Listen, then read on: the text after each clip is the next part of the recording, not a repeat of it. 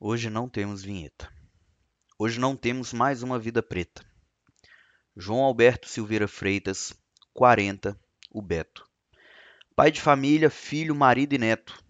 Agredido e asfixiado por dois, quando pouco tempo depois, sua mulher, que ainda o tentou salvar, levou um chega pra lá e o viu morrer.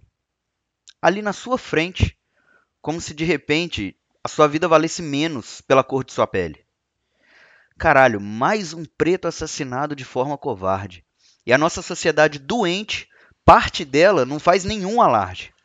Vamos tomar providência, lamentamos a morte, como se num golpe de sorte ele fosse voltar para nós, como se ele não fosse um de nós.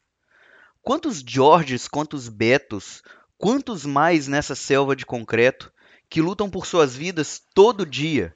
O seu Zé do Picolé, o Tião da Padaria, a Cláudia advogada, a Karina e a Dona Maria, ricos e pobres, famosos e desconhecidos, não importa o recorte.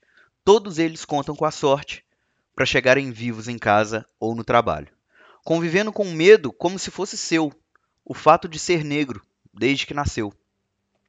Ah, mas eu não sou racista, tenho até amigos que são. Meu caro, para cima de nós? Não. A história repete o erro que nunca acabou.